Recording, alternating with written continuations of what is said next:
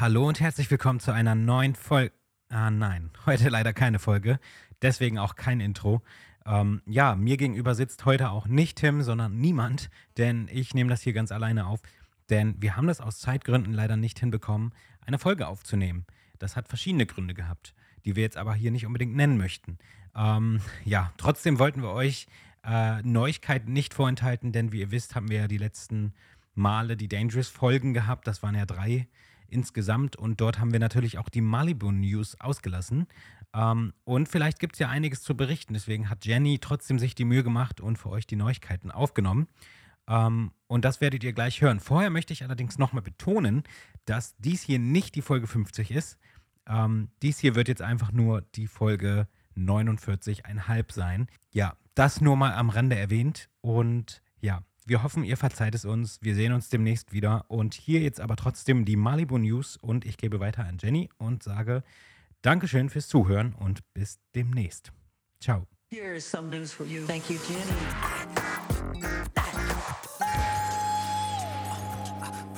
Hallo ihr Lieben, ich bin's Jenny und ich melde mich heute mal wieder zurück mit den Malibu News. Es gab ja jetzt schon länger keine News hier im Podcast. Das lag daran, dass ich im Urlaub war, aber wir aber auch viel Zeit damit verbracht haben, die ähm, Doppelfolge für Dangerous aufzunehmen mit uns allen fünf. Das hat richtig viel Spaß gemacht und danke auch für euer Feedback insoweit. Das möchten wir auf jeden Fall nochmal wiederholen. So eine Diskussionsrunde ist doch immer spannend für alle. Und äh, deswegen war das wirklich toll. Aber deswegen gab es auch länger keine News. Und ich möchte mit euch ein bisschen zurückgehen bis Ende Januar. Denn ähm, da wurde ja die Janet-Dokumentation in den USA ausgestrahlt. Und darüber haben wir hier ja halt noch nicht gesprochen. Deswegen wollte ich es nur kurz nochmal anschneiden. Und zwar war die Janet-Dokumentation sehr, sehr erfolgreich in den USA. Sie wurde ja am 28. und 29. dort ausgestrahlt.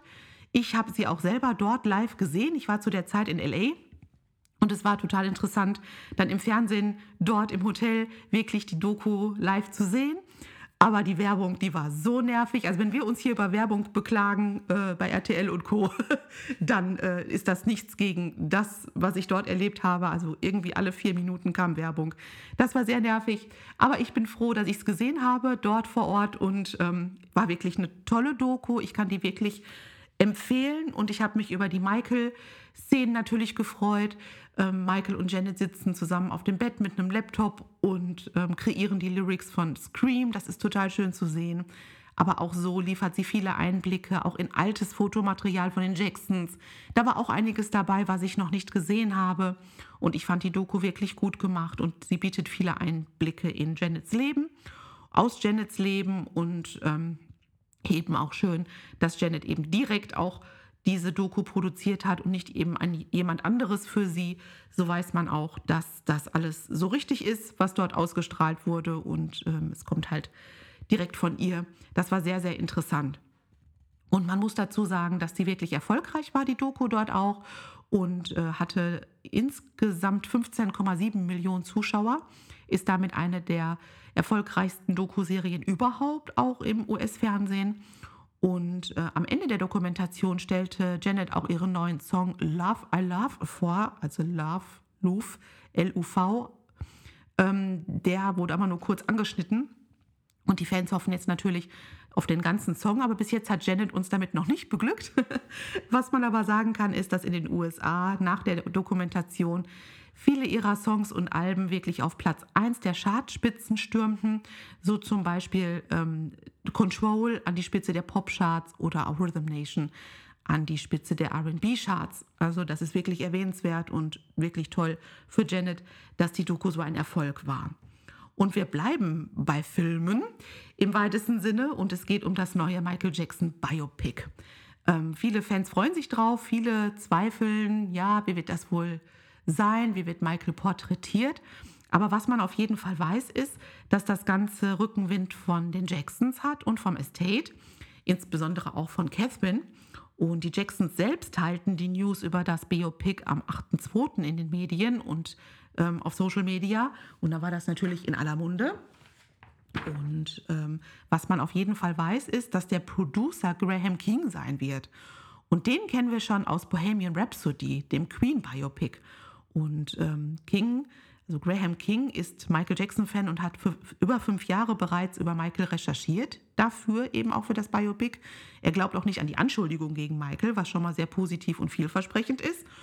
Und äh, das Ganze wird unter Lionsgate vertrieben. Und Lionsgate ist ein Riesenunternehmen.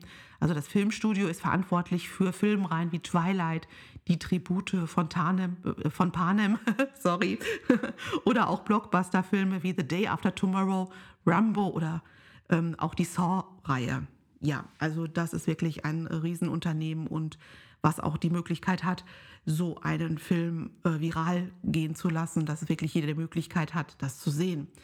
Also die nächsten Monate werden sicherlich spannend, insbesondere natürlich auch dahingehend, wer Michael in seinen verschiedenen Lebensabschnitten spielt und ähm, ob Neverland im renovierten Zustand dann tatsächlich eines der Drehorte sein wird. Darüber munkelt man ja schon länger und das würde natürlich dann zusammenpassen. Also bleibt spannend, wir sind gespannt.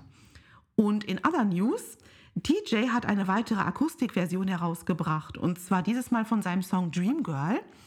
Und zudem hat er auch in einem Live-QA und einem Newsletter seinen Fans verraten, dass ein Akustikalbum im Laufe des Jahres äh, rauskommen soll. Darüber freuen sich viele und da sind wir wirklich gespannt drauf. Zudem hatte er einen Gastauftritt in dem Musikvideo des Künstlers Kirk Covington zum Song All the Way. Schaut gern mal rein, das ist ein absolutes gute Laune-Video und TJ moderiert quasi in so einer Art 70er-Jahre-Show in lustigen Kostümen. Also da kann man wirklich mal reinschauen.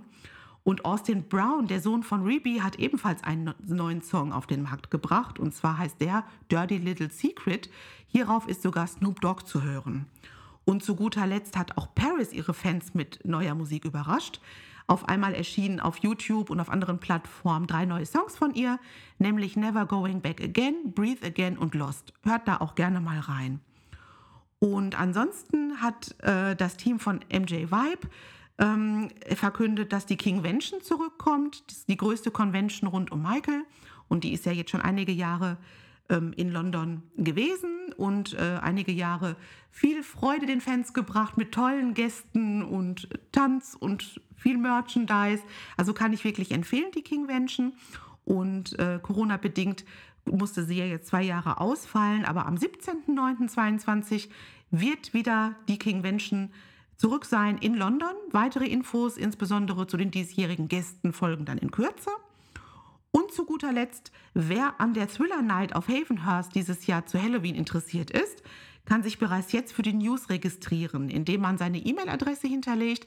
Also dies hatten Prince und John Muto über die Seite Heal LA Foundation geteilt. Solltet ihr daran also interessiert sein, dieses Jahr dabei zu sein, letztes Jahr haben wir ja da viel Tolles von gesehen und gehört, wie Prince diese Halloween-Party auf dem legendären Anwesen der Jacksons organisiert hat, dann könnt ihr da gerne mal vorbeischauen auf den Social-Media-Kanälen und dort Heal LA Foundation ähm, eingeben und dort findet ihr dann alle aktuellen ähm, News rund um dieses Event. Ja, das war's auch schon. Ich freue mich, dass ihr wieder zugehört habt. Ich hoffe, war einiges Interessante für euch dabei und ich freue mich aufs nächste Mal. Bis dahin, eure Jenny.